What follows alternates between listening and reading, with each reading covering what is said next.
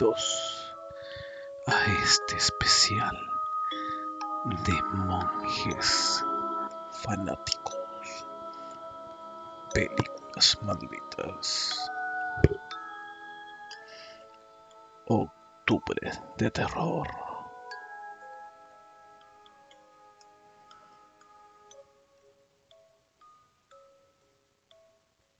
Sí, dice que estamos al aire. Estamos no, al aire. no ¿no? estamos al aire.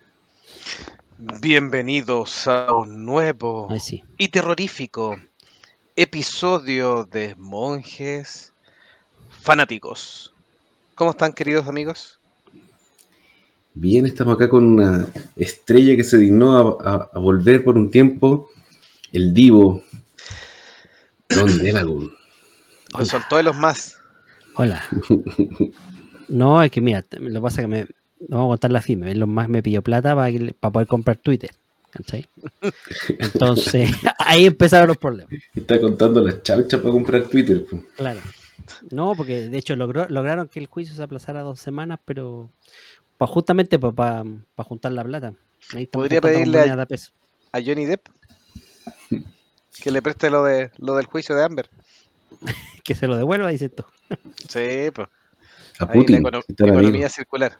Claro, a Economía Putin, circular. a Putin, porque aprovecha a, cam- a cambio de los misiles, le prestó plata. ¿Cómo está Don Icónico? Bien, aquí.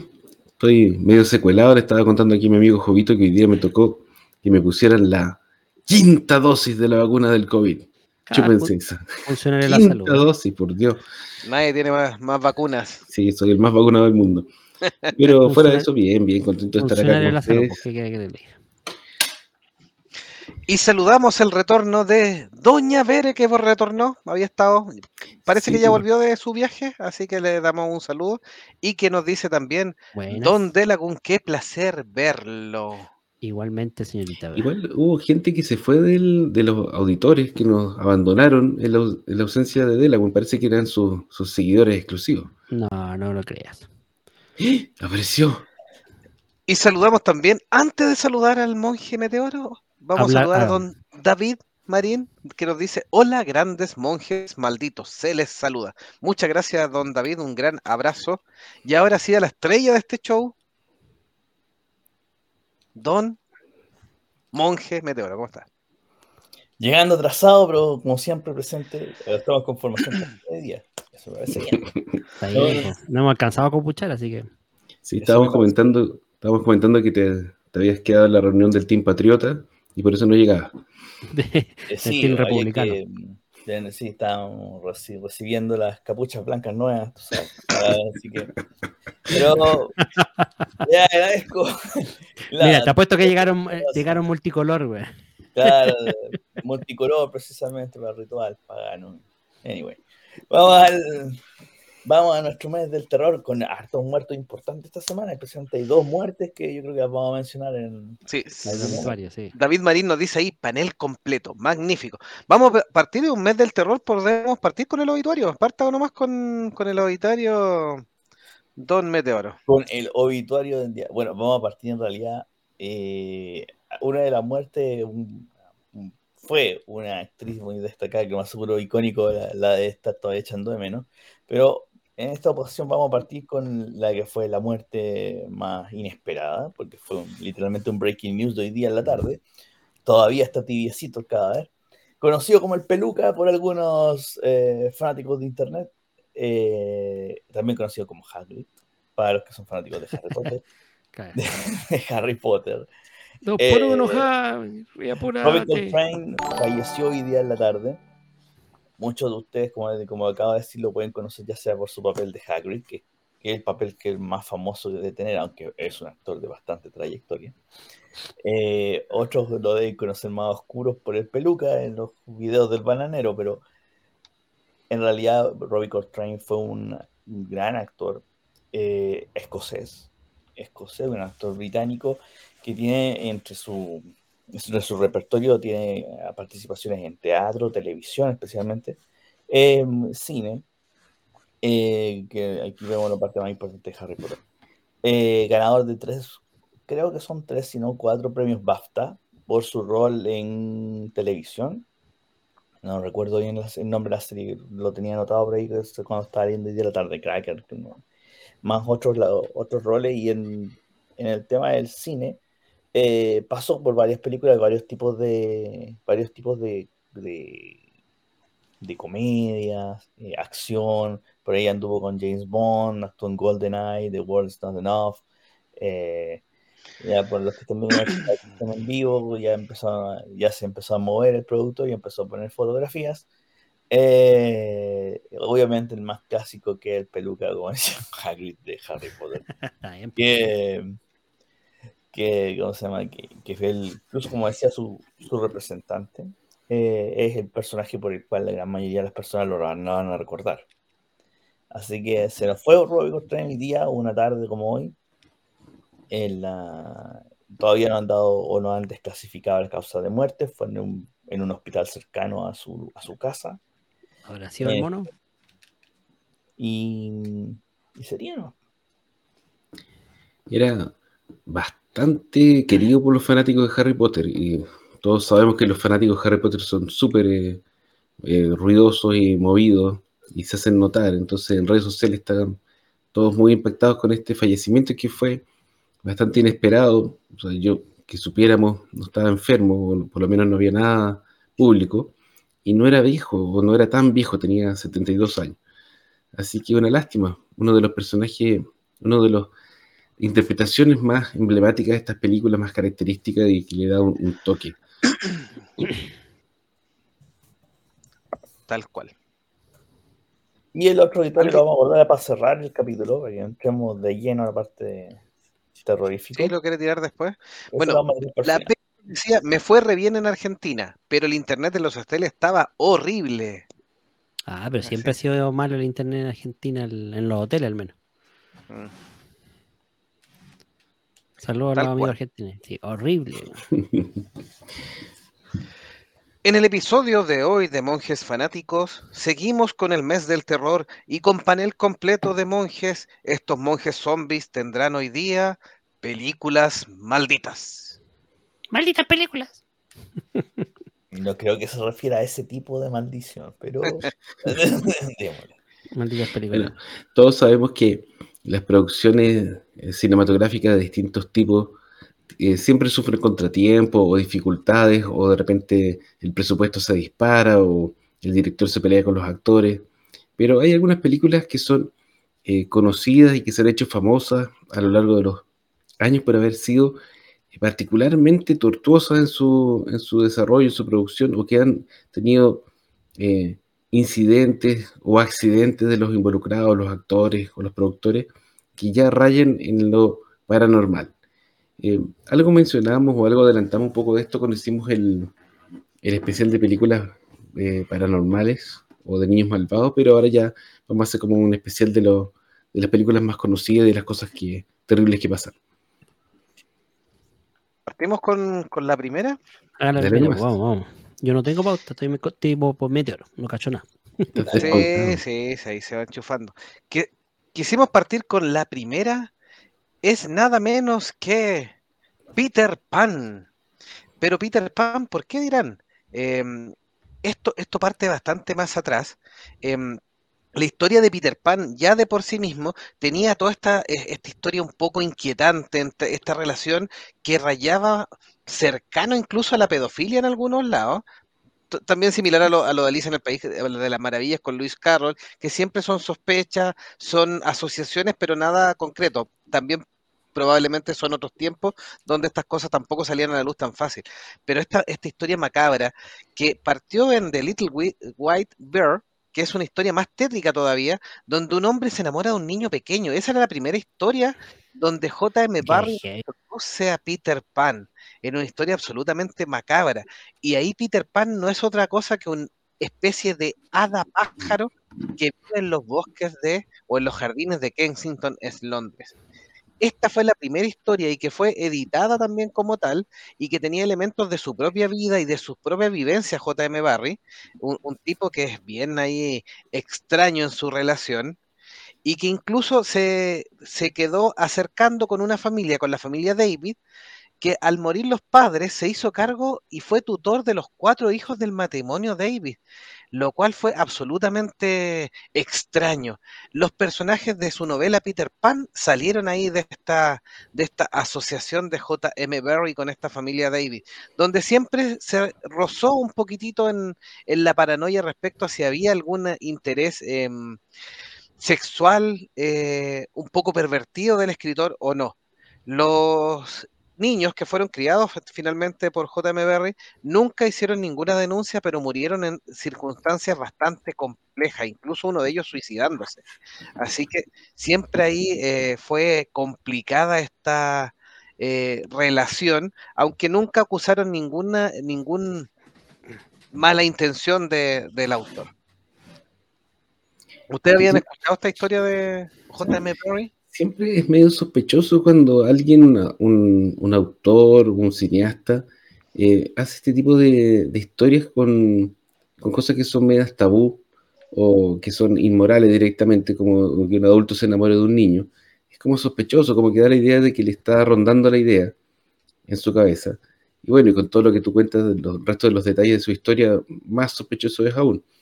Quizás estamos poniéndole maldad donde no la hay, y quizás también es como dices tú, era en otra época donde las cosas no se destapaban tan fácil. Eh, pero de que es sospechoso, definitivamente súper sospechoso. Saludamos a Fran Aparicio Chaca que nos dice saludos y nos pedía que especialmente lo saludara, así que gracias Fran por estar escuchándonos y le mandamos un gran saludo ahí a Fran Aparicio Chaca. Y la Vere nos decía, qué perverso con respecto a JM Barry. ¿Don Delagun, don Meteoro, alguna opinión de, de este autor? Oye, el viejo rayado la cagó, weón. Sé que nunca pensé que Peter Pan iba a tener una historia así, weón. O sea, es bastante raro pensando en esto de, la, mm, de los niños que no quieren mm, crecer. Algo hay, po. O sea, estamos claros. Sí, pero un viejo pedófilo, no, o sea, es que yo no, no, pienso ver nunca más la película, weón. No, no, después de esto, un antes y un después. No voy a poder ver al personaje sin pensar. más que no, no era cura, pues, ahí ya sería. si fuera cura, hubiera quedado sepultada la historia y nadie sabría nada, porque muchas oscuras sí que son pedófilos. Eso sí. David, David Marín nos dice, bueno, Barry estaba enamorado de Peter, su inspiración. Si era bien ahí eh, trágico el tema. Ahí la Vere nos decía, el JM Barry, efectivamente. Sí. Oye, mm, la, película esta que comentamos en el especial de Johnny Depp, eh, Finding Neverland, que es de la vida de Este, yo no me acuerdo si este tema como que lo, tocaba, lo, mencionaba. Sí. Los leso. Sí. utiliza la parte bonita de la inspiración, eh, la parte de él como asumiendo un rol paterno y protector de estos cuatro niños, pero lo otro que efectivamente no hay pruebas y nunca hubieron denuncias de los tipos que se criaron adultos y que en cierta forma agradecieron. Lo que sí tuvo, uno se suicidó en forma bien extraña, pero nunca hubieron acusaciones con JM Barry, entonces eh, a lo mejor sería injusto que hubieran tomado esa, esa beta también, pero la película suaviza en, en el especial de Johnny Depp en Finding Neverland, suaviza esta beta y nos muestra la, nos muestra el autor del libro y nos muestra la inspiración en paternalista, no extraña Igual suena raro, cuando lo cuentas, así. Los niños nunca se quejaron de nada, pero todos murieron jóvenes en circunstancias sospechosas. no, se lo violó, Se lo violó, Murieron, falta morir, dijeron murieron empalados, listo. Sí, la dura, Se los pasó a los cuatro, David Marino. David Marino dice, la historia de Peter Pan, Alicia y Dorothy en el fondo son la misma historia. Proyectan superar sus temores en otro mundo. Wonderland, Oz y Neverland. Sí, muchas veces se han asociado estas tres historias y han tenido algunos eh, parangones entre los distintos autores. Quisimos partir con un poquito más la historia del libro en, este, en esta ocasión, pero es porque el libro inspiró también una película maldita y ustedes dirán, ¿por qué maldita? Y quienes vieron Chippy Day, a recomendación, yo la vi eh, y algunos de ustedes también, monjes, lo vimos a recomendación de la señorita Bere, que nos recomendó ver Chippy Day. aparece ahí una mofa del Peter Pan, que es el actor Bobby Driscoll. Y ahí viene nuestra primera película maldita, que efectivamente es Peter Pan, y que tenía que ver con esta historia donde Bobby Driscoll encarnaba esta imagen y fue quien le puso la voz al primer Peter Pan animado. Y obviamente eh, tuvo una vida muy compleja. Se transformó en estrella a los nueve años. Le dieron un Oscar honorífico a los 12, porque no había Oscar como para niños chicos, entonces como que inventaron este honorífico para que no compitiera contra adultos.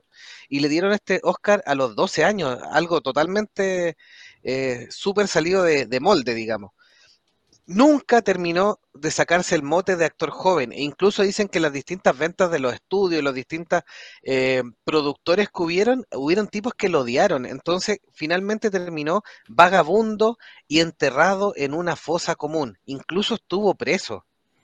Em, y bueno, Bobby Driscoll es, todo un caso y es, es, considerada dentro de las películas una de las primeras películas malditas porque generó que su eh, protagonista terminar ahí en muy malas circunstancias. Y es lo que está ejemplificado en la película de Chippy Day.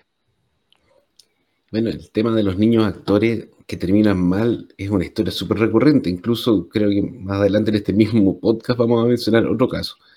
Y quizás es por eso que hoy en día la, la legislación al respecto de los niños actores es tan estricta.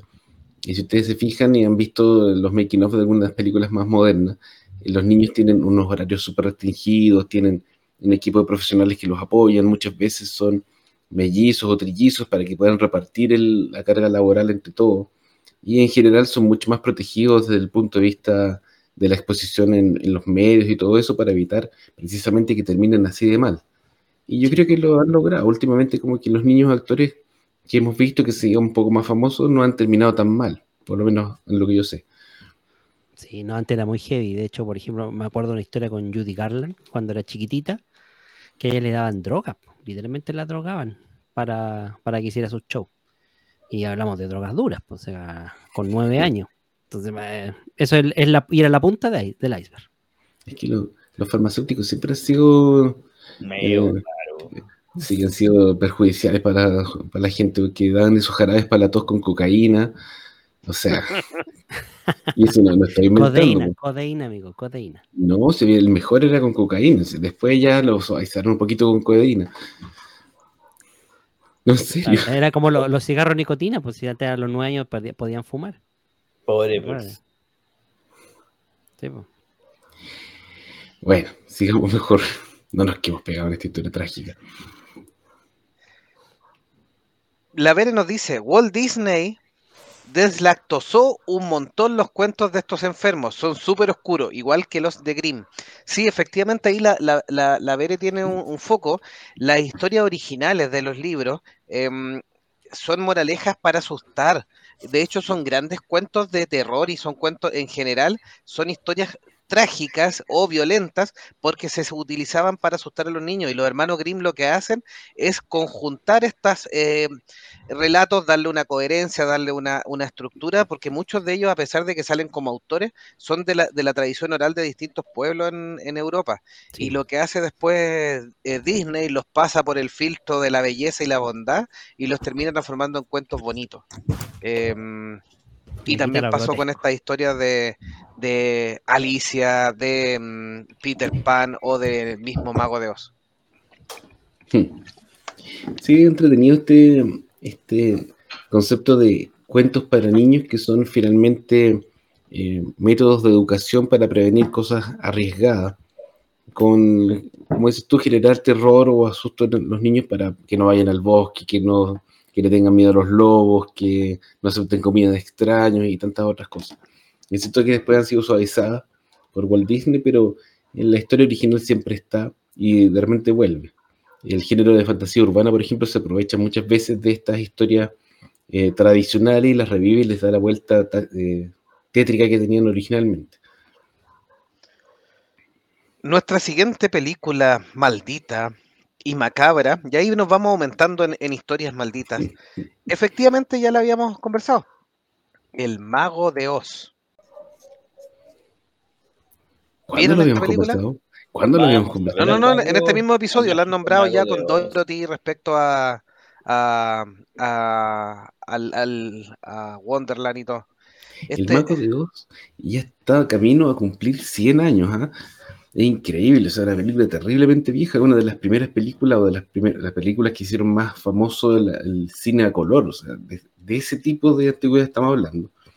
Y claramente yo la vi cuando era chico. Y es de esas películas que cuando yo era niño me acuerdo de haberla visto y que no me gustaba mucho porque es una película que no te deja una, una buena sensación. Es una película que tú la ves y si bien es como muy alegre y aparentemente es como para niños, tiene como un, un regustito así como eh, tétrico. Los escenarios, los enanos, las canciones. ¿Sabes que yo, la versión depresiva? yo nunca le encontré gracia al mago de Oz. Así que yo cuando la vi la primera vez, la típica que que es muy probable que a todos los que nos están escuchando le haya pasado lo mismo. Que sus papás o personas mayores decían, vamos a ver el mago de oro, una historia tan bonita, yo la vi cuando niño. Pasó lo mismo en mi caso, la pusieron en el VHS y entró la película y sé que yo ya como a la mitad de la película estaba aburrido como ostra.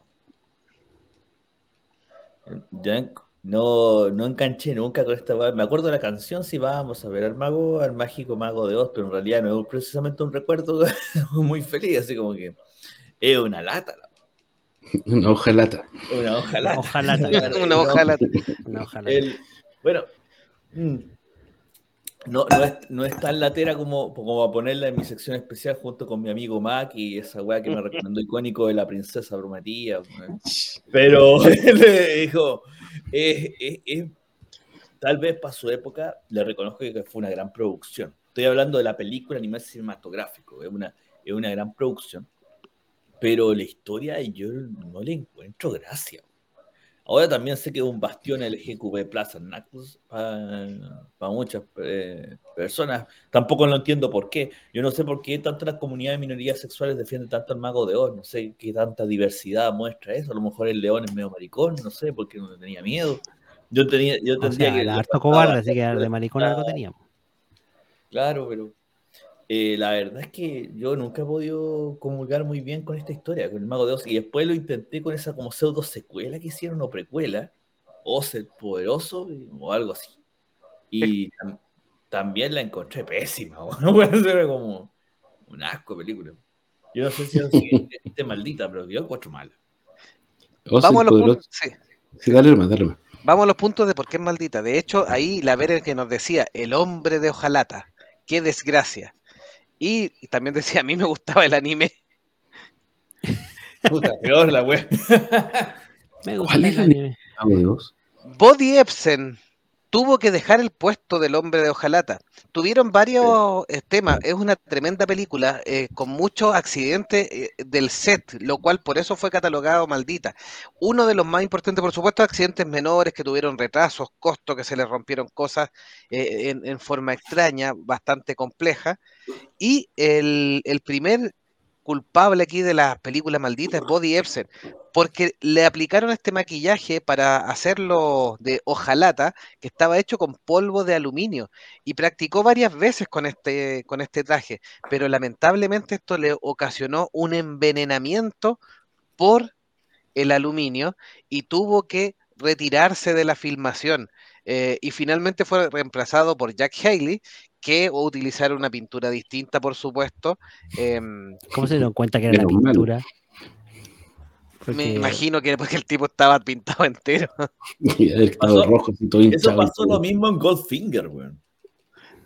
Sí, en Goldfinger también, sí. Con la mina, la mina de la chica Bond del momento, en Goldfinger hicieron lo mismo, que se suponía que el malo, que le hacía honor a su nombre, la mató con, ya ni me acuerdo en realidad con qué, pero la cosa es que quedaba como polvo de oro, pues sí con polvo de oro y queda cubierta de oro y creo que sí la cubrieron con, con una pintura dorada, no dudo que haya sido oro. Sí. De hecho ahí la productora de la productora de Albert Broccoli tuvo que salir a desmentir que la tipa estuvo muerta porque uno de los mitos urbanos de esa película, no la teníamos en el ah. listado, pero también está considerada maldita, porque uno de los mitos urbanos de esa película es que la actriz había muerto efectivamente por envenenamiento por la pintura. Sí. Y tuvieron que mostrarla varias veces durante la promoción de la película y después miren, sigue viva, no tiene nada. Mm. Así que pero ahí fue más heavy porque a la mina la pintaron completa, excepto las partes del pudor, pues, la pintaron completa. En cambio, a estos ocho huevos mamón le pintaron la cara, ¿no? No, si el cuerpo y los brazos se habían harta, al lado ahí. Pero si, oye, si tiene un traje, weón, me va a decir que además encima lo pintaron por abajo. Sí, pues para que fuera realista. Para que ¿no? Pero da lo mismo, pobre, si, si una reacción alérgica, basta que te pongan un poquito para que te, te dé la alergia. O sea, Y aquí es, es como haber usado asbesto, pues, una cosa así. Lo pintaron Los con asbesto, weón. Los Los asbestos asbestos, se Ah, bueno. Súper sano. Sí, pues por eso te digo. Súper sano echarte asbesto Oye, pero sí, ¿cuántas escuelas, incluso en este país, eh, eran así, pues? Con techos de asbesto, sí. po. Con muchas asbesto y todo. Ah, no. Las canaletas, los- las cañerías del agua potable eran de asbesto. ¿De qué estamos hablando? Bueno, Una pero maravilla. En algún punto, sí, pues. David tengo Marín nos tanto- decía el enano ahorcado. Efectivamente, otro de los puntos de esta película maldita es que supuestamente ahí está remarcado un poco eh, durante la secuencia en que van el trío bailando hacia la ciudad Esmeralda a conocer al gran mago de Oz. Atrás se veía una figura que se balanceaba entre los árboles y muchos dijeron que se había colado y que era un tipo que se había suicidado en el set y que se les coló en la filmación, obviamente. Este mito urbano ha sido desmentido y después confirmado por diversos medios. Eh, la última explicación razonable, eh, razonable que dieron fue que no, que habían una especie de pájaro y trataron de filmar secuencias similares que sí podrían ser, pero siempre va a quedar la duda de efectivamente si Esto- es un pájaro, un error de la filmación o un tipo colgado como tal. Oye, pero esto después lo editaron en las reediciones posteriores. Sí, lo pues, sacaron. Ya, ya no sale con CGI y taparon al enano. Ahora yo creo que es un weón que zarpó. Ahora, ah, puede ser cualquier cosa, hombre, puede haber sido un trapero. No, yo creo que, mira, yo creo que era un enano ahí que se trató de agarrar al león, weón, y el león le dijo, siempre no soy mi tipo, weón, soy un, soy un maricón, pero no me Ah. gustan los enanos, weón, y zarcó, weón, el despecho. Claro. Y otro punto también de esta película maldita, porque es tan importante. Ah, bueno, vamos a leer a Julito primero, que nos dice, y aprovechamos de saludarlo, nos dice, imagínate ir al baño con el traje del hombre de hojalata. Ay, qué rico, weón. No, y en pleno verano, caga calor. Y ahí saludamos a Julito que nos decía, saludos monjes. Saludos. Saludos, Y David saludos. Marín nos dice, hay un parque temático del mundo de Oz basado en la película que tuvo que ser cerrado luego de un incendio en que murieron unos visitantes y actualmente es otro Pripyat de Chernobyl. Mira, Me encantaría eso. Ese, ese yo no lo conocía, lo del parque temático. parques de diversiones abandonados, encuentro fascinante. Me encantaría hacer eso como estos exploradores urbanos que van a las ruinas y recorrer un parque de diversiones abandonado. yo diría a Chernobyl. Se supone que no está, no está tan radioactivo hoy en día. Están en Sí, guerra, pero bueno, bajó son el día de detalles. radiación, Así que yo creo que para ir a matar mutantes, ¿no? Yeah. Mutante de Instagram. Mm. Eso. Bueno, le mandamos saludos a nuestro auditor ruso o ucraniano, no sabemos de cuál de los dos lados. Ah, el en esos lados. Ah, ¿Cómo se decía, cómo se decía monje fanático en ruso? Ah, que no. lo pues, vimos, este, este es un tras, esto es un tras, tras bambalinas para todos nuestros nuestros escuchas, que estábamos viendo cómo se decía en ruso y en ucraniano, porque como tenemos de los, gente de los dos lados que nos escucha, entonces independiente de la situación de la guerra que hay en este minuto, hay que, hay que el público lo pide. ¿no? Sí, pues aprovechamos, hay que aprovechar. Ya nadie se acuerda cómo se dice en ruso. Adelante. No, si yo tampoco me acuerdo. eso es- Puta, Pensé que iba a salir con íbamos re bien ahí. Íbamos re bien con el homenaje y todo. Y puta, ya. Nos engañaste, nos engañaste. Ahí está el The Wonderful Wizard of Oz en versión anime. Buen dato de la ver ese tiro. ¿eh? Yo no me acordaba de esto, dibujo pero me suena. ¿qué Ahora que vi la imagen, me suena. Esa ¿Y por cuestión la vimos acá. Tuvo ¿Por qué varias temporadas. ¿ah? Parece que fue súper exitoso. Tan guatón Sí. que hicieron al mago de hojalata. Al hombre de hojalata, perdón. Sí. No, y el Es que espantapájaro está parece esos curados que están botados en la esquina, güey. Claro. ¿Y habrá col- enanos colgados en esta versión? Había un Sí, enano Un colgado. easter egg. Un enano Mira, y colgado, la- usted no lo ve. El último punto de esta película maldita que te generó bastantes eh, inconvenientes. Ahora la gran magia de esta película es el paso del blanco y negro a color, que es una cuestión maravillosa para la época y al día de hoy, si uno lo sigue viendo, tiene su, tiene su cuento. Efectivamente ha envejecido bien porque es un efecto muy básico que es cuando im- implementan recién el color en, la, en las filmaciones y se ve muy, muy, muy bien el cambio que hacen ahí. Que Andrea nos dice, y aprovechamos de saludar a la Andrea, que nos dice, hola, he leído que los enanos eran bien malos y le veían la ropa interior a Dorothy, hacían fiestas y parece que uno murió. O sea, Sí. eh, dentro de, la- de los entretelones que tenían esa fiesta era precisamente que pasaba de todo. Corría trago, eh, desenfreno. Pero mírale la cara a los, los que están viendo nuestra transmisión en vivo. Que por todas nuestras plataformas estamos mostrando una imagen rescatada de los las imágenes que quedan de, la, de las grabaciones. Mira la cara del weón del medio. Tiene cara de malo. La cara de depravado, weón. Oh, eh, no, el, el, de, el de la camisa azul. No, ese weón es un delincuente.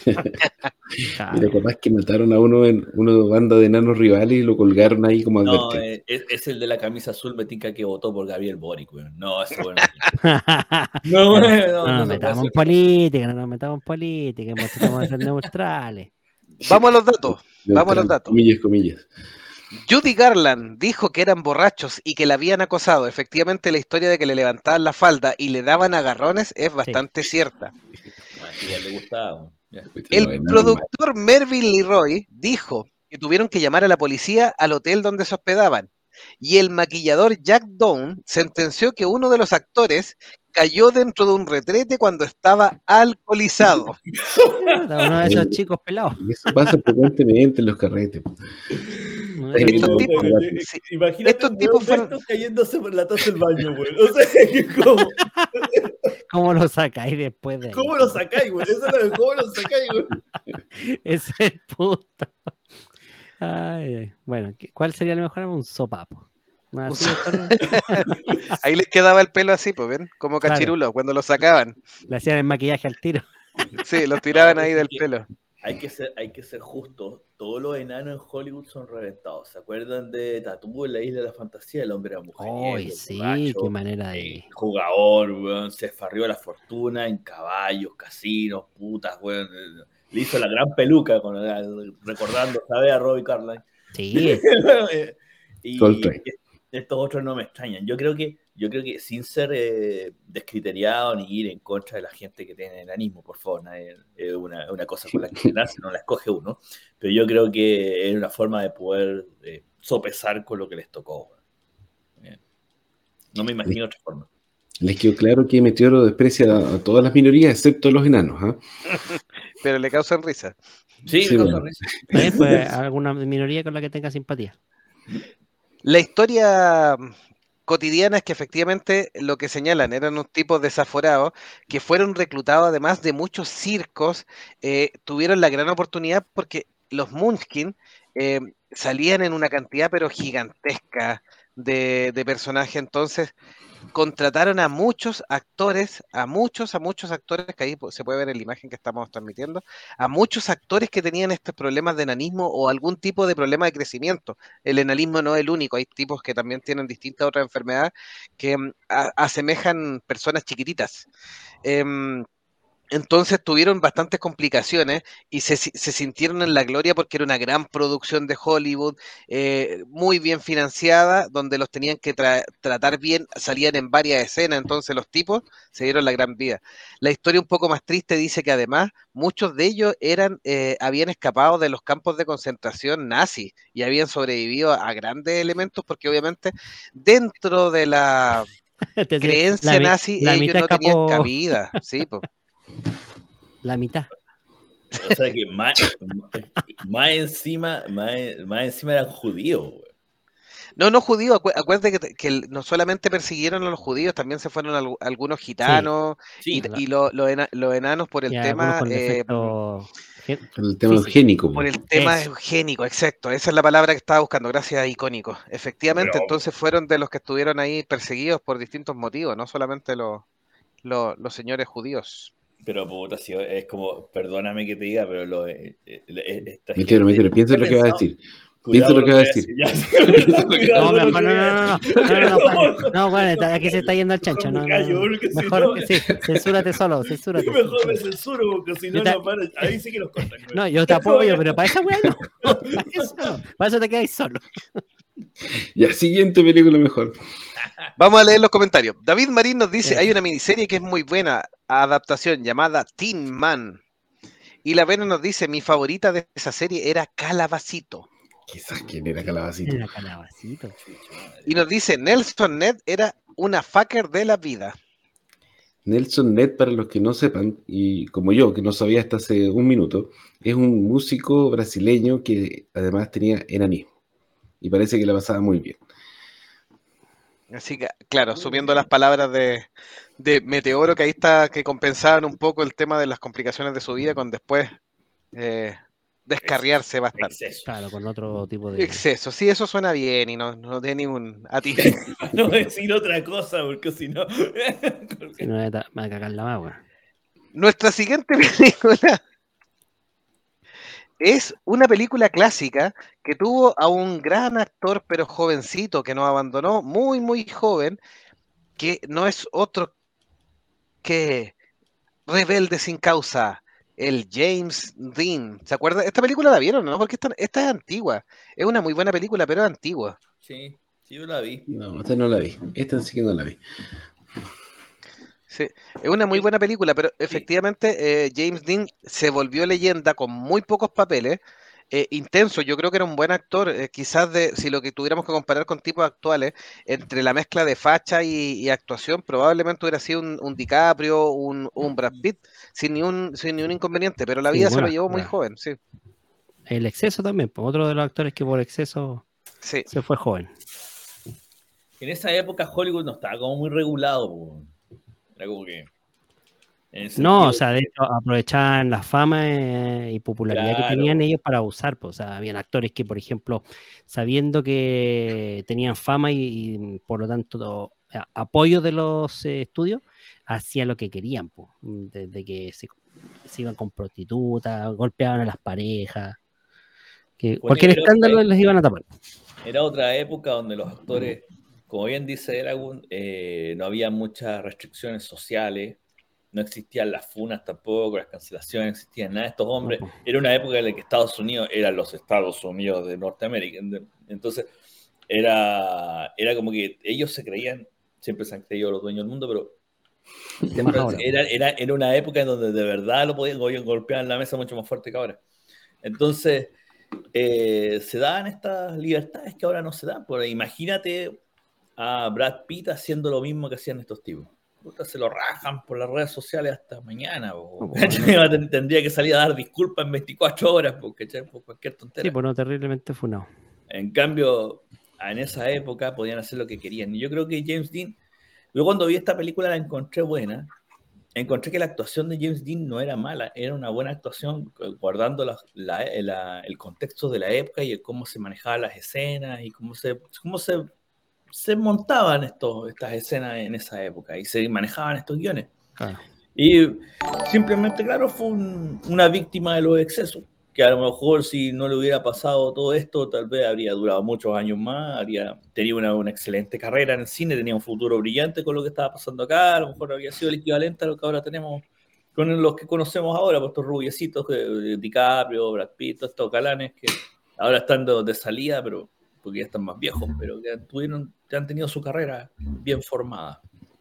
Eh, eso, era, eso era típico también eh, en la música. Eh, los que no morían jóvenes, los rockeros me refiero, por exceso, eh, son los que duraron hasta hoy en día. po. Pero son pocos, son los menos. La gran mayoría se reventó entre los Sí, por ahí 20 y el- los 30 años.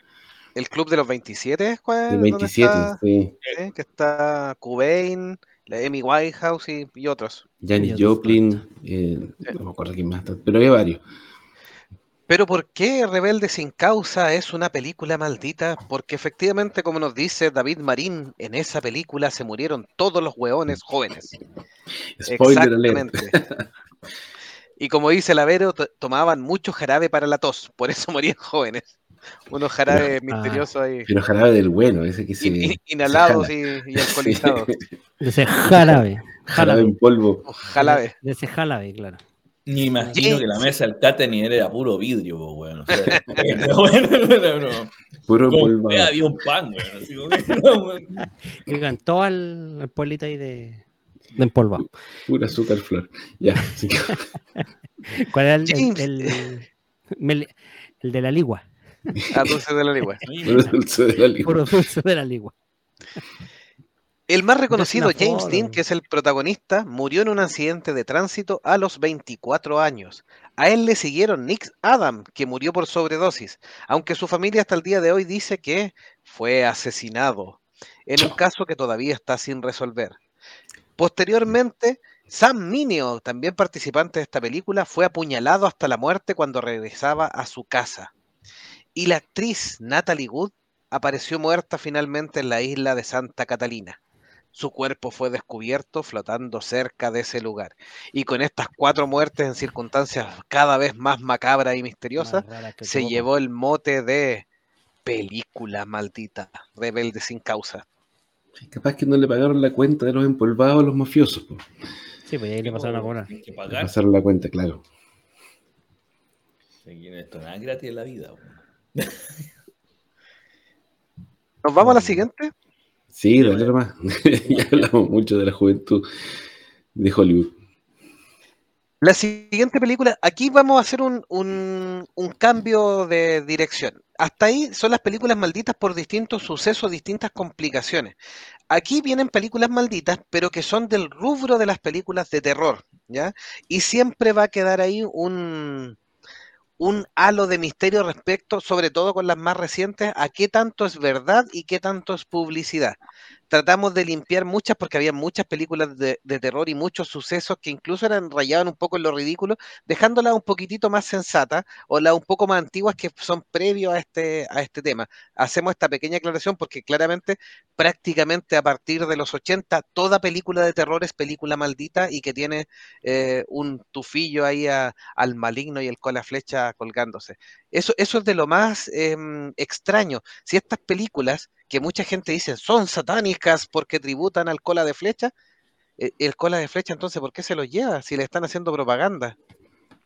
En los 80, en los 80 hasta los pitufos eran malditos, pues bueno, así que... Nuestro episodio de la semana pasada. Sí, ya lo explicamos a, fondo. Te lo perdiste. David Marín nos dice, Natalie Wood, que murió en extrañas circunstancias. Christopher Walken, el candidato a alcalde de Batman Return. Exactamente. Sí, pues Natalie Wood eh, se cayó, se cayó del yate donde estaba con su marido y con Christopher Walken.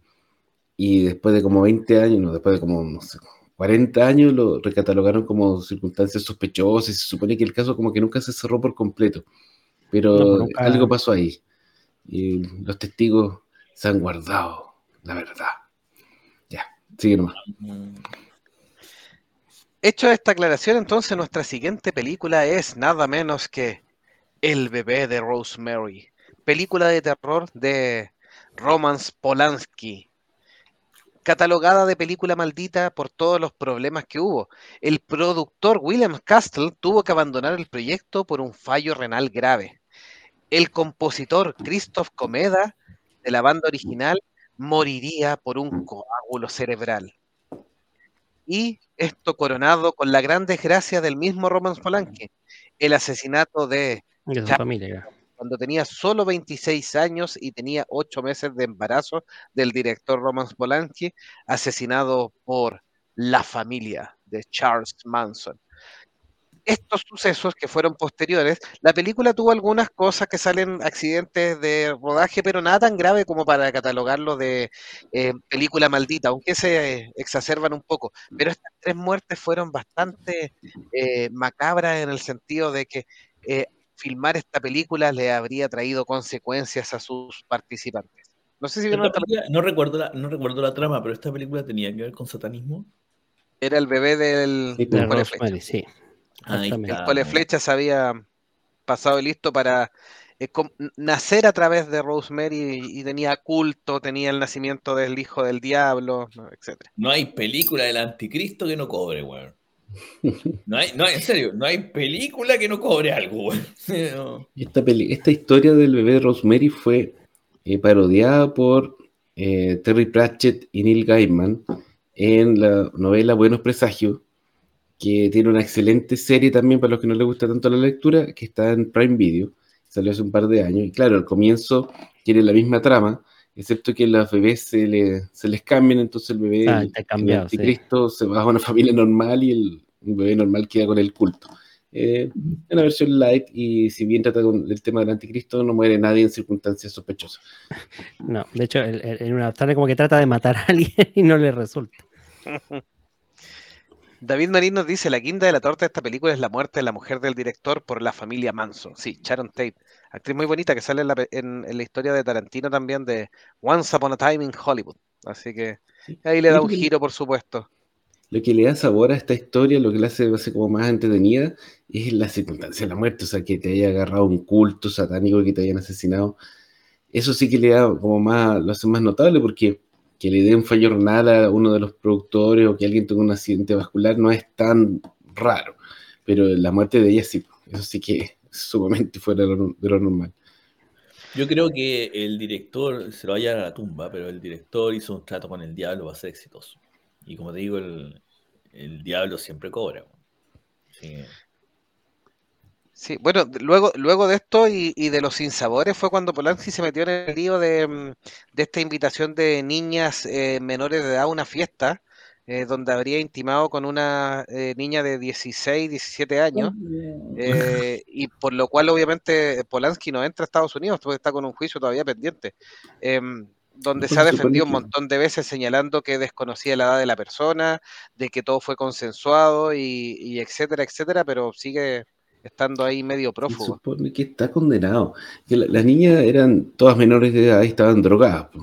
Entonces ya. Sí, pero eran, eran señoritas de la noche, no las, tampoco hay que defenderlas. O sea, obviamente. ¿Cómo, le hay a creer a una puta, weón? Si te puede decir cualquier cosa. Por eso, es que, eh, o sea. O sea, finalmente. Ahí hay dos errores, pues sí. sí. Lo que tú dices es cierto, pero finalmente la responsabilidad siempre en estos casos es del mayor de edad. Por supuesto, sí, pues, ilegalmente es así, sí aparte que probablemente antes de estar drogado y, curado, cuando fue cuando ocurrió esto, igual cachaba que la fiesta estaba llena de, niñitas. Bueno, quizás la moralidad en ese entonces era un poco más laxa, como dices tú. Eh, pero igual estaba mal. Sin justificarlo, claro, efectivamente eran otros tiempos también. Y se ejemplifica lo que dice David Marín, que dice, esta película hoy en día sería cancelada, ya que muestran un maltrato constante a Rosemary y se ve la violación del diablo no sé si nuestro. ¿En serio? No, no, yo no espectador, Yo no sé si nuestro espectador vio Blonde, porque los primeros 15 minutos lo habrían cancelado exactamente igual cuando yo la vi. Blonde es la película de, de Marilyn Monroe, la nueva. La nueva. Bueno, pero para eso existen los, los ratings de las películas, pues sí. Para mayores, para mayores. También nos dice, tiene una secuela para televisión llamada ¿Qué le pasó al bebé de Rosemary? Que dice que es malísima. Ah, sí, puede ser. Que, son buenas. que se grabó en el edificio Dakota, muy conocido por la muerte de Lennon. Mira, buen dato ese, ¿eh? Dale más sabor también. claro, otro, otro un edificio maldito ese. Hay que llamar a la fuerza oscura. Siguiendo con la línea del terror, por supuesto que tenemos nada menos que. Ahí se dice, se rescata lo que señaló Meteoro, el coludo cobra. El exorcista. Oja. Dos de los actores principales murieron en circunstancias extrañas antes del estreno. Se trataban de Jake McGogran y Basilic Maliaros.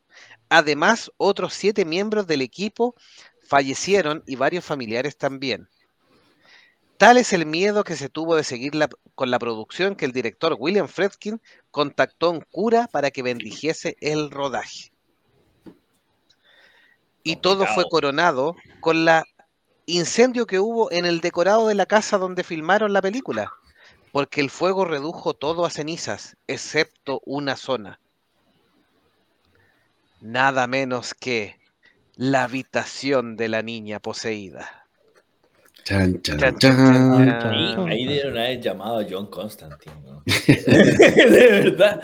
Dieron hacer la corta, ¿cierto? Exorcizar de verdad ese, ese, set de grabación.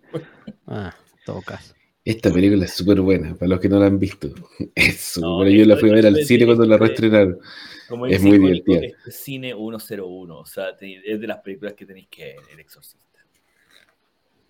Sí, de William Fredkin, eh, inspirado en, un, en una historia, en un libro que está inspirado en una historia real, porque no es una historia real como tal, está adaptada, por supuesto, y esto toma este, esta adaptación de esta historia real, por supuesto, y mm, Linda Blair eh, interpreta ahí a la niña poseída en una tremenda actuación que le llevó incluso a, estar eh, bien complicada de salud, porque eh, se dañó también, tuvo consumo de sustancias con respecto a analgésicos por el tema de dolores en las cuales tuvo que seguir filmando. parte de la mitología y de la parte maldita de la película. Linda Blair que no se sacó, por supuesto, nunca el mote de, de actriz para este tipo de películas. Sí, pero como pasa con otros actores, Linda Blair aprendió a vivir con su, con su personaje. Porque no hay otros actores que, que sufren por estar marcados, pero Linda Blair eh, hubo un tiempo que estuvo complicado, pero con el tiempo como que, como ya siendo más vieja, eh, como que hizo las paces con la niñita poseída. En el sentido de la poseída. La, ¿Cómo se llama? Eh, fue su mejor rol, Su mejor papel fue el, claro. el, el, así que ¿por qué negarlo? Mejor simplemente abrazar el, el tema nomás, pues, para poder aceptarlo, pues, aceptarlo para ir adelante. Ahora, yo creo que ahí alguien, alguien hizo de verdad, se pasó de listo y convoca, eh, ¿cómo se llama? invocaron a un demonio verdadero. Si por eso te digo, ahí faltó John No, bueno, si no, Me imagino el, el, director, no nos alcanza el presupuesto para los efectos especiales. ¿Qué hacemos? ¿Qué hacemos? Invoquemos un demonio verdadero. no, no, no, no, no. Eso, ¿sabes lo que hubiera pasado si hubiese sido, ¿cómo se llama este? Director el de Batman, el primero, el Nolan, si hubiese sido Christopher Nolan, como no le gusta el CGI, él sí hubiese dicho, traigamos un demonio de verdad. Realismo, realismo. Claro. Sí, el, el, libro El Exorcista es de William Peter Blatty, por si acaso, por si quieren, alguno quiere leerlo, y se llama El Exorcista. Eh, ese libro tiene es una adaptación de una historia real, obviamente toma elementos fantasiosos para generar una novela y esta película está adaptada de ese libro. Eh, William Blatty, que en, su minuto estuvo ahí bien disconforme con lo que había hecho Friedkin, eh, pero finalmente terminaron amigos, además por el éxito de, de la película ahí donde nos muestra a Pazuzu, esta figura mística. De hecho, la, mm, la, edición especial que sacaron como 15 años después, quizá un poco más, que viene con escenas adicionales, es también tremendamente buena y más perturbadora. No sé si esa la vieron. La escena con minutos adicionales. sí, pues, la de la araña. Es terrible, los chicos, se, se mea, Sí, pues eh, ahí tienes toda la razón. En el original, Linda Blair no bajaba de espalda. No, pues no, hacía la. yo la única que he visto es esa, pues, la, la reedición que la reestrenaron en el cine y todo. Ahora yo creo, yo creo que para todo lo que pasó de verdad, invocaron a Pazuzu. Pues, porque Pazuzu sí existe, está, o sea, está dentro de la mitología.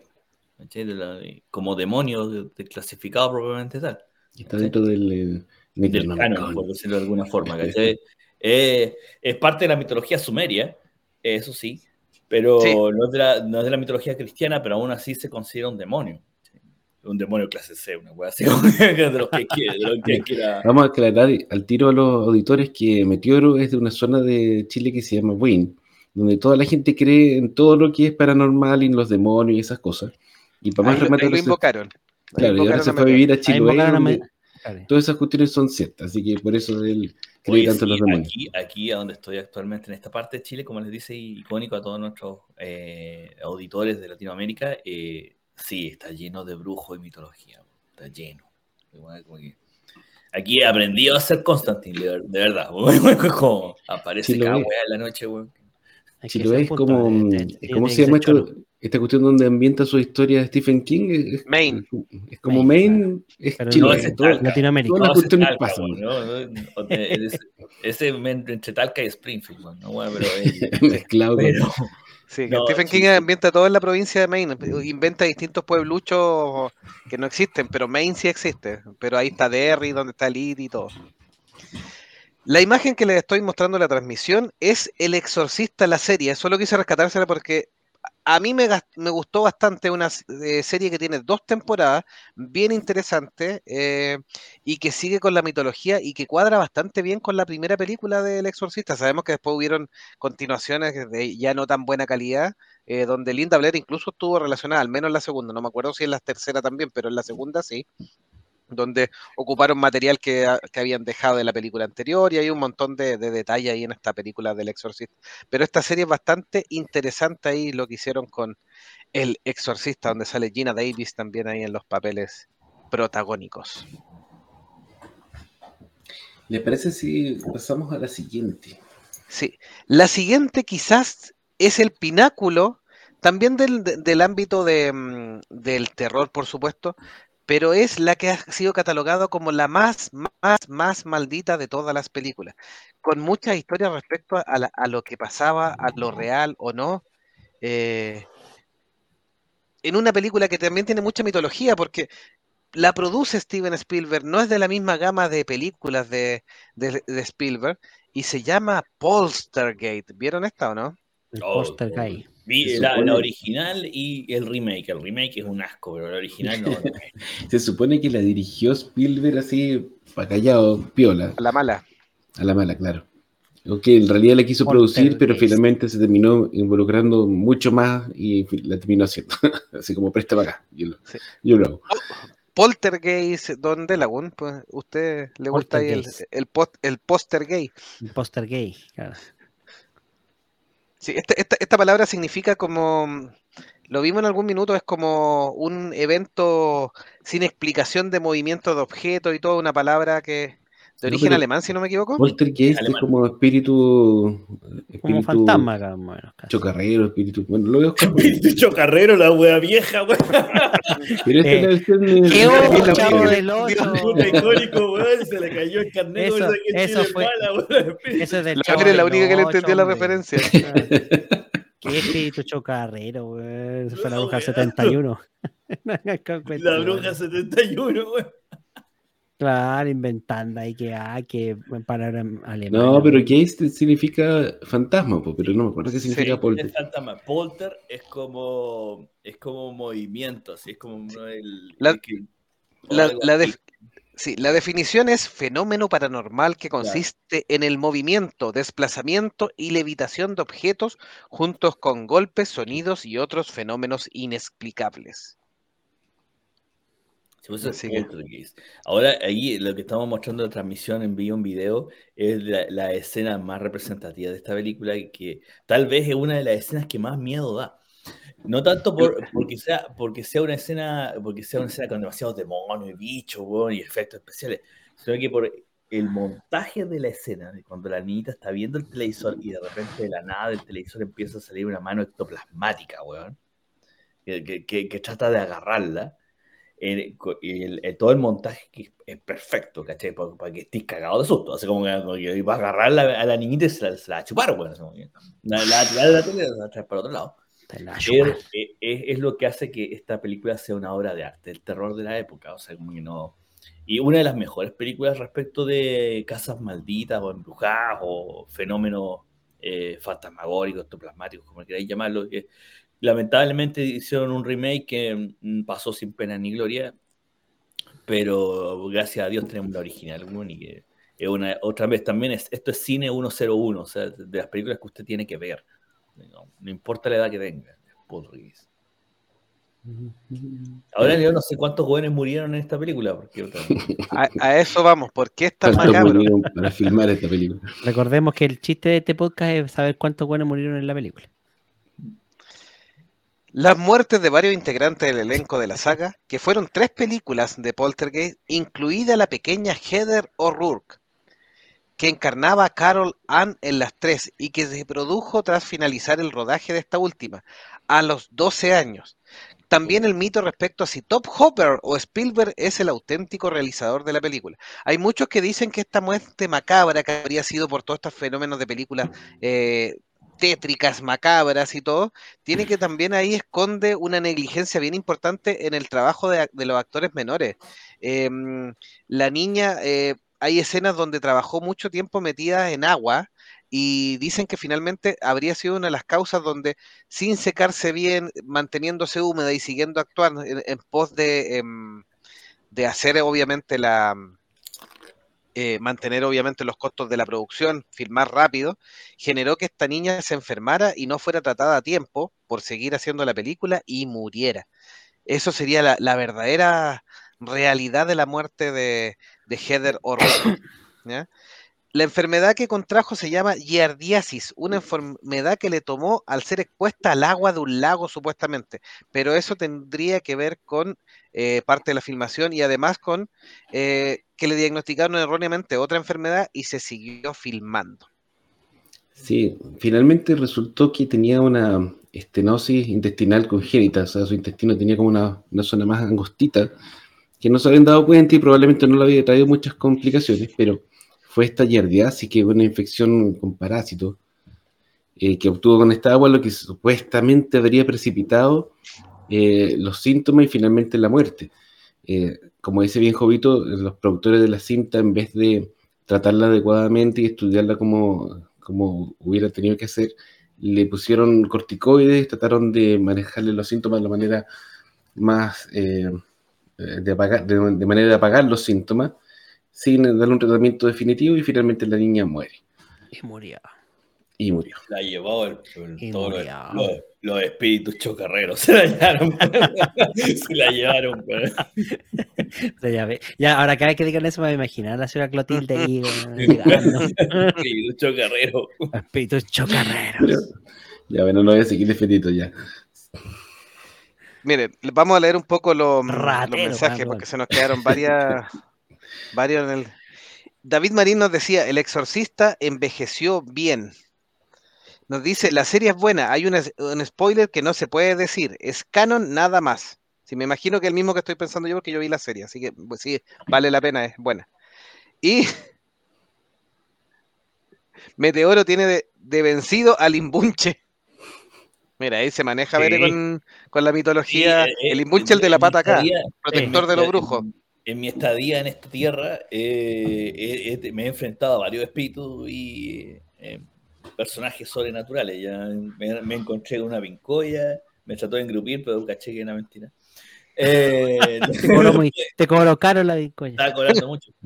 El- me trataron de meter al caleuche, pero un caleuche medio raro porque tenía baliza arriba, así que también salía arrancando. Y el, el imbuche, el imbuche era un curado y yo le pregunté, ¿a dónde está la, la- la brujería? Los que cachan van a saber por qué estoy preguntando, ¿a dónde está la brujería, mierda? Y no quiso responder. weón. Así que se supone que es por Talcahué, así como más para allá. Todavía ando buscando a los a los John Constantine. David dice, maestro meteoro de la sangre de las hermanas Sanderson. Capaz. Verdad. ¿Vieron la segunda parte de esa película todo esto? Abracadabra 2. Eh, No gasto está mi en, en el. Disney, yo la estuve viendo con el sobrino, me da fomeque. ¿eh? No Sí, gasto mi tiempo. Es harto fome, ¿qué, qué quieres que te O sea, yo ya le di, ya le di 30 minutos de mi vida a la mierda final que tuvo She-Hulk, weón, no lo voy a dar más. No. igual visto, No me, igual visto entera. no me hagan hablar eso, weón. Eso es otra película de terror. Lo vamos a dejar después para la trastienda, para la trastienda. Con what the fuck. No, es terrible. ya. Qué bueno. David mira, qué Marín bueno, dice, me- sí. Perdón, me sumo a los memes de los fans de Marvel que dijeron que por fin terminó. Excelente. al fin se acabó, weón. Se acabó esa. Dios. Gracias a Dios. Em, David Marín nos decía, Spielberg eligió a Heather O'Rourke como protagonista. Efectivamente, eh, se casteó también a em, la niña que salió. Uy, se me olvidó el nombre. Miren, es súper famosa. Drew Barrymore, ya. Me, me esquivé el Alzheimer de icónico. El monje Alzheimer. A. Drew Barrymore que terminó eh, en la historia de ET, ¿ya? Porque finalmente, ¿por qué Spielberg no podía dirigir eh, Poltergeist y tenía que ver con la ejecución de ET en el mismo tiempo? De, de hecho, fueron nominados varios premios donde ET le terminó robando todos los premios a, a Poltergeist. Dicen que nació de un guion en común donde contaba la historia de estos fenómenos paranormales, pero que habrían sido hechos por extraterrestres. Y ahí sea- estaban dudosos si eran extraterrestres malvados o extraterrestres bonitos, y en eso eh, el guion habría tenido una bifurcación ¿Por qué y no terminó en la historia de Poltergeist por un lado y en la historia de ET por el otro. El Porter Gay. Sí. Y ahí nos dice Poltergeist significa duende juguetón. Chocarrero. El espíritu chocarrero, el espíritu chocarrero. Y saludamos a Luis Hernández que nos dice, ¿qué tal monjes? Excelente programa. Poltergeist, un clásico y muy tremendo lo que le pasa a la niña protagonista. De mis películas favoritas en definitiva. Sí, a mí también me gusta harto La verdad es que Poltergeist. si salieron, eh, salieron en forma más o menos paralela ET y Poltergeist, yo me quedo con Poltergeist. Pero, eh, Pero ¿cómo? Está le bueno, encanta. retrasado. Y dice, la música maricona de Jerry Goldsmith te Goldsmith. engrupe como una película inocente. Sí. ¿cómo es? Y dice, en la secuela es muy buena la actuación de Julián Beck como el predicador. Es aterradora. Y David nos, dice- nos da un dato, eh, se supone que ella falleció al final, pero dice, no sale Heather en el final de la tercera película, sino que usaron un doble. Ya estaba yo creo. Hostia. Se murió la niñita, ¿qué hacemos? ¿Cancelamos la película? No, consigan un doble. Y A lo sigamos. cuervo, a lo cuervo, a lo Brandon Lee. Pongamos un, doble y terminamos la película. Y vamos cobrando. Mira, mientras no hayan puesto una muñeca inflable, weón, no sé si. Sí, sigan por mientras, sigan por Hubiera mientras hablando de Poltergeist. Ta, na, na, na, na. Bueno, ¿Quién Voy a, seguir leyendo los, voy a seguir leyendo los mensajes. sí, Eh, Ya, Luis Hernández, continuamos a hablar de She-Hulk, que es peor. Luis Hernández dice, por cierto, les quería recomendar la serie egipcia Paranormal. Por rato está jalada de los pelos, pero en general está bastante decente. Y La voy a buscar. Netflix. La voy a buscar. Hace tiempo que no veo una serie de fantasmas así seria. Egipcia, eh, paranormal. Fantasma egipcio, un poco. Eso es como Moonlight. Ya como un sabor. Y la Vere nos dice, ya vi Ocus Pocus 2, estaba de más, aunque se agradece que hayan conservado al elenco original. Sí, vi son, solo, un trío de viejas todas cagadas, po, weón. y ahora Empieza con la weá de Ocus Pocus Oye, no po, weón. creáis, Beth Midler está igual, o sea, con dos arrugas más. Con dos arrugas más, foto po. por lo 20 menos- años, weón. No, igual. 30 años y, y- y lo único que le han salido dos arrugas más, weón, increíble. La Sarah Jessica. Parker, ya, ahí te lo, ahí la dejamos. Porque cuando hizo la primera película tenía, creo que 20 años nomás apenas. Jovencita y todo. Pero la Jessica Parker ha envejecido mal, po. weón. Sí, pues, es que ese voy yo, que ahí no me voy a meter. Donde no, hay- de donde no hay no se puede sacar. Sí. No, pero Beth Midler, eh, no sé, pues ahí hablan de pactos con el demonio, ella tiene uno, pues. Porque na- nadie en su sano ju- uh, juicio envejece así, pues. Y, y esa es más vieja que la Cher. Tiene buen colágeno, ya.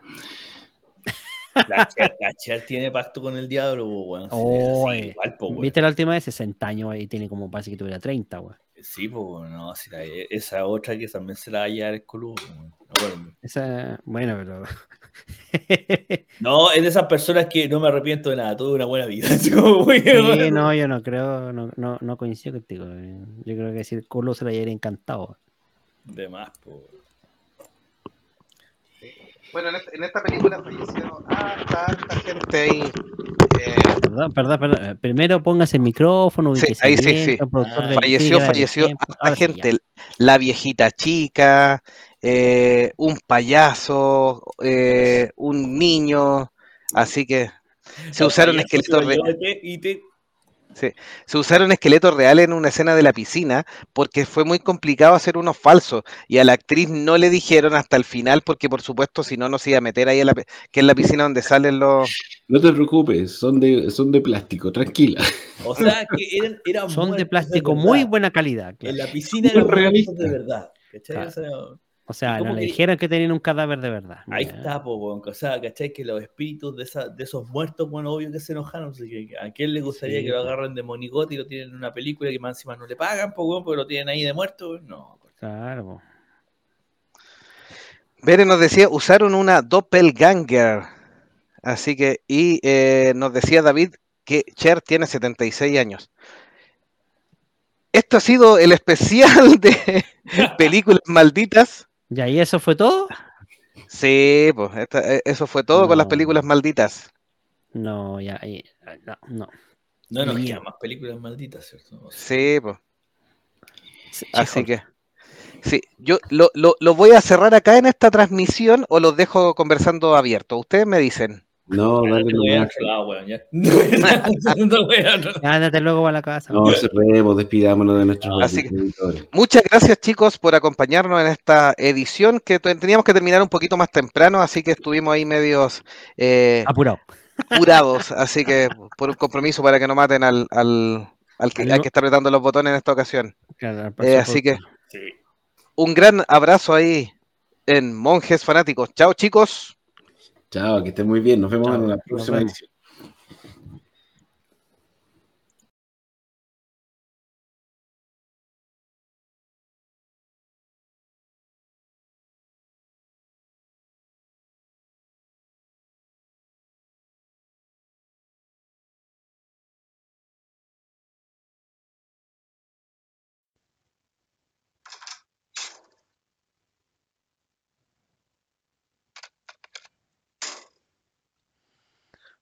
Se cierran las rejas del claustro de monjes fanáticos. Si te gustó este capítulo, compártelo con quienes quieras asustar. Recuerda que estamos en todas las redes sociales. Monjes fanáticos. Hasta un próximo episodio.